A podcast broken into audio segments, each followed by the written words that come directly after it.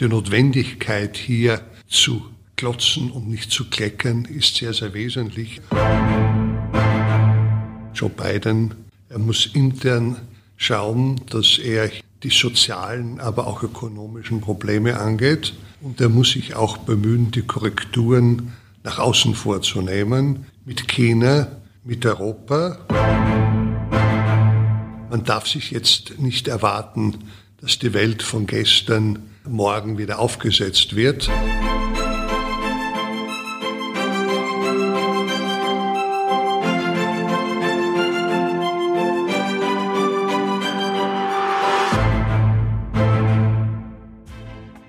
Mit der Inauguration des 46. Präsidenten der Vereinigten Staaten von Amerika, Joe Biden, erhoffen sich viele den lang ersehnten Trendwechsel in der Innen-, Gesellschafts- und Außenpolitik des mächtigsten Landes der Welt.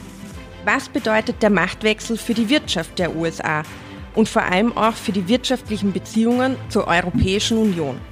Mein Name ist Carmen Sohm und ich begrüße Sie heute zu einer neuen Folge von Die Nationalbank der Podcast.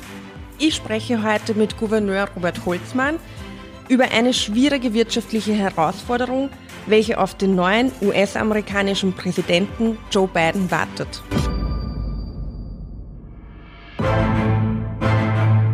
Sehr geehrter Herr Gouverneur, herzlich willkommen zu Die Nationalbank, der Podcast. Danke für die Einladung. Vor knapp einer Woche wurde Joe Biden als der 46. Präsident der USA vereidigt.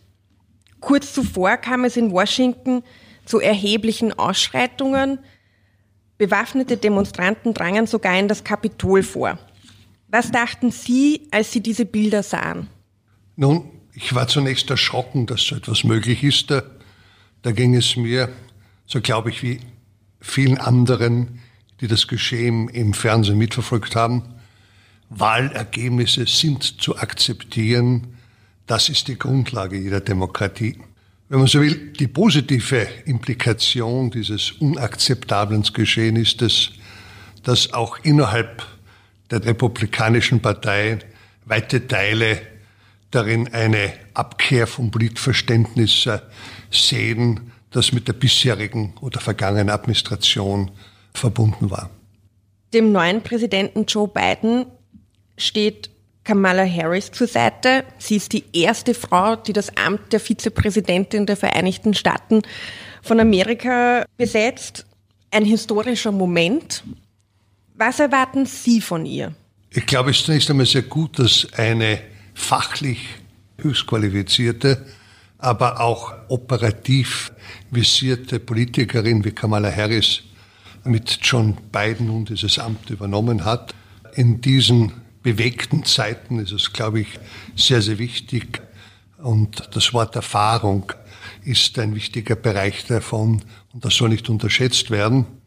Es gibt aber auch zu bedenken, dass äh, Kamala Harris eine sehr starke politische Position zukommt, äh, denn sie ist nicht nur Vizepräsidentin und als diese auch Präsidentin des Senats, äh, kann damit bei Stimmengleichheit die Mehrheit erzielen und hat damit eine extrem starke Position. Es gibt nämlich dem Präsidenten damit die Mehrheit, nicht nur im Senat, im Kongress hat er schon und damit können politisch sehr viele Dinge gemacht werden.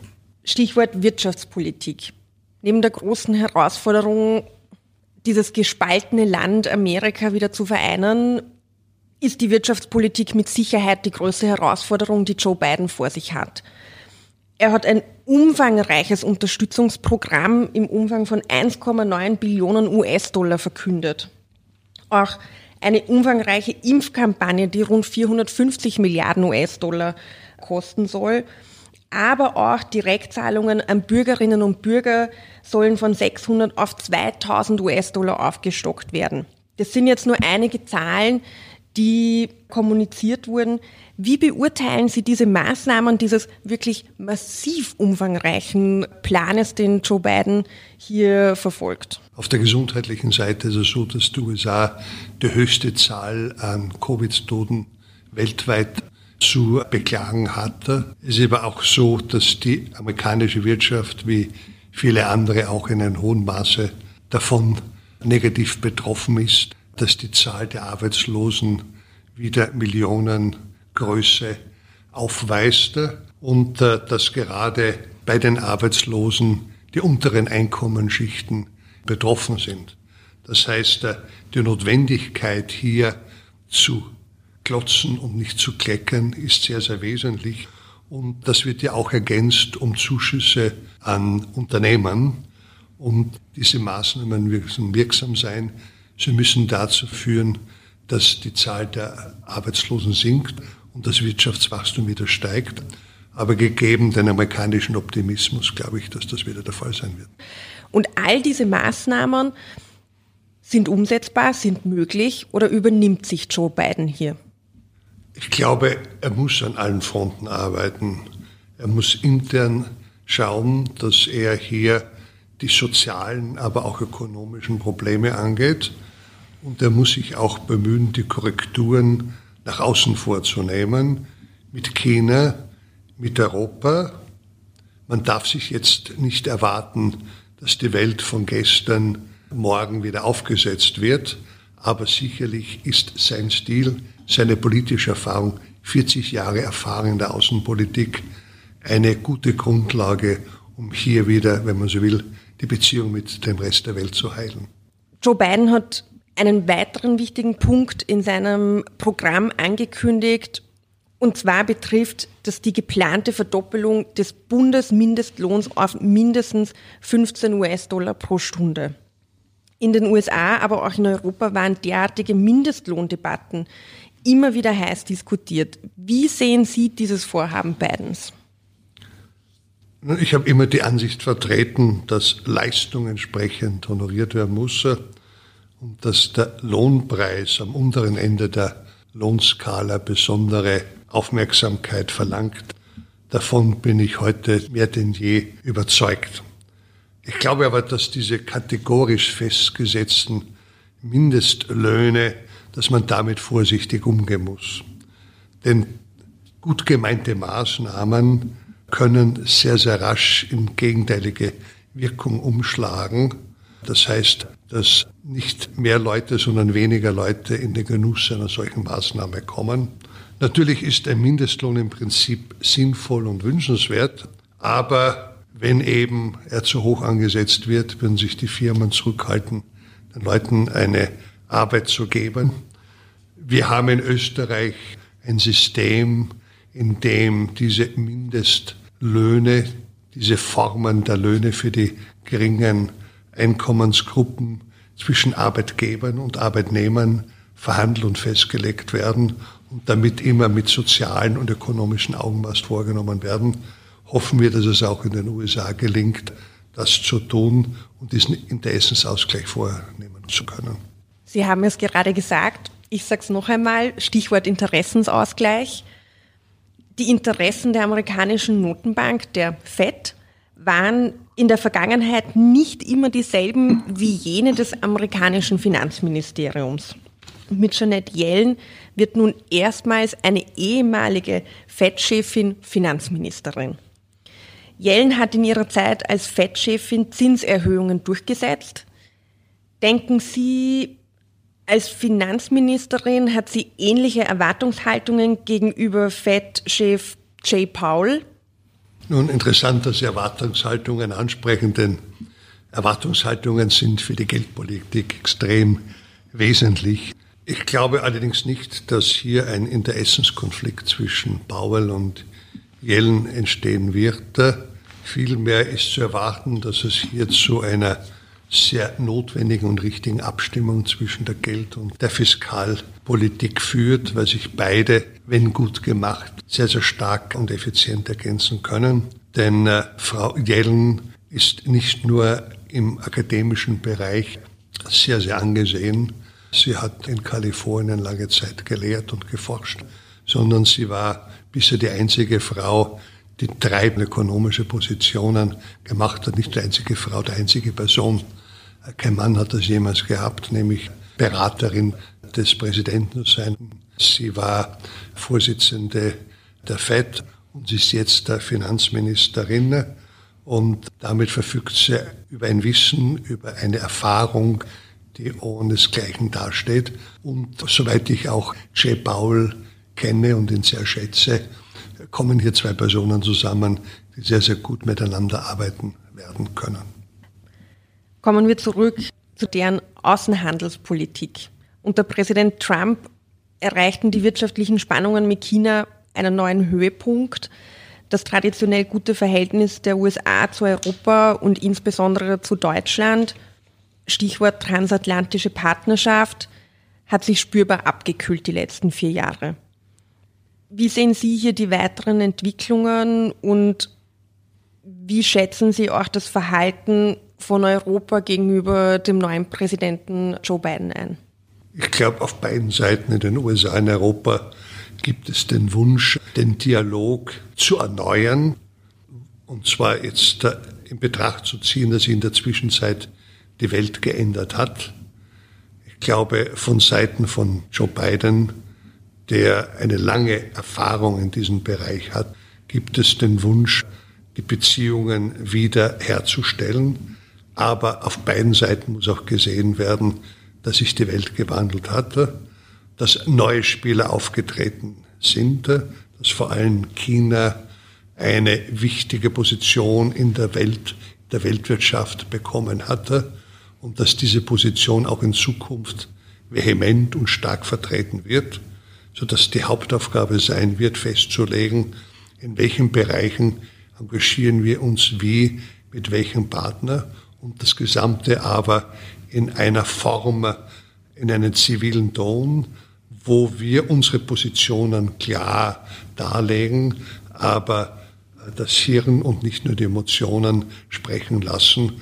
Und ich glaube, wenn es gelingt, in diesen Verhandlungen den Ton zu finden, dann darf man durchaus auch Unterschiede bemerken. Das ist ganz normal. Das findet überall statt, von der Familie bis zu den Ländern äh, weltweit. China, wie Sie bereits vorher erwähnt haben, ist die letzten vier Jahre nicht tatenlos gewesen. Im Gegenteil, China wurde wahrscheinlich sogar gestärkt durch die Außenhandelspolitik unter Präsident Trump. Wie schätzen Sie es ein? Wie schwierig könnte es für Joe Biden sein, hier wieder auf China zuzugehen? Wird er dort mit offenen Armen empfangen? Oder glauben Sie eher, es wird ein noch härterer Kampf werden, hier wieder gemeinsam ein Ziel zu verfolgen? Ich glaube, Joe Biden wird in seiner Haltung gegenüber China, was den Inhalt anbelangt, nicht unterschiedlich von Trump sein, weil diese Haltung schon vorher von Seiten des Parlaments, also des Kongresses in den USA als solches festgelegt war.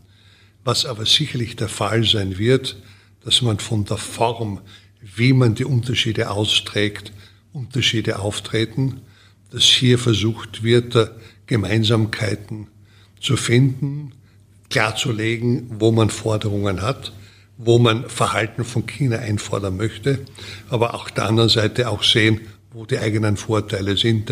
Und ich glaube, dieses Verhalten wird sich eben in den nächsten Monaten, Jahren widerspiegeln, dass hier rational einfach um Positionen gerungen wird und das ist durchaus legitim. Nun ist die österreichische Industrie auch sehr stark exponiert. Wie sehen Sie hier die Chancen äh, unter dem neuen Präsidenten Biden? Österreich, glaube ich, hat äh, bei aller Kleinheit eine gute Reputation in den USA, was die Produkte anbelangt, die jetzt nicht nur im Bereichen sind, äh, in landwirtschaftlichen Produkten, sondern wir haben gerade im Industriebereich also hier eine sehr, sehr hohe Reputation. Äh, diese Qualität der Exportprodukte und Exportleistungen wird weiterhin relevant sein. Ich darf auch vermuten, dass es gelingt, die Fragen, wo hier gegenseitig bisher Zölle aufgelegt wurden, auch behandelt werden können. Und generell gilt, dass die diplomatischen Beziehungen auch in der Vergangenheit, auch bis jetzt sehr, sehr gut waren und sich nicht verändern werden, wenn, sofern das möglich ist, noch verbessern. Abschließend darf ich Ihnen noch eine persönliche Frage stellen. Sie haben über 15 Jahre in den USA gelebt. Was vermissen Sie seit Ihrer Rückkehr am meisten? Es ist sicherlich nicht der typische amerikanische Kaffee, auch wenn er seine Vorteile hat. Man kann keine großen Mengen davon äh, trinken. Ich glaube, wenn man nach Österreich zurückkehrt, dann fällt es einen erst so richtig auf, in welchem herrlichen Land mit unheimlich hoher Lebensqualität wir leben. Washington war wunderbar, aber Wien, glaube ich, hat noch immer einen bestimmten Edge in diesem Bereich. Ich glaube, was es in den USA gibt, was ich hier in Europa und in Österreich auch vermisse, ist wirklich dieser unbändige Glauben, I can do it. Unternehmensgründungen finden dort statt, durchaus mit dem Verständnis, ich kann scheitern und wenn ich gescheitert bin, stehe ich wieder auf und mache es weiter. Und diese Form des Umgangs mit wirtschaftlichen Entscheidungen, mit unternehmerischen Handeln, ist, glaube ich, ist etwas, was für Europa und für Österreich sehr gut sein würden.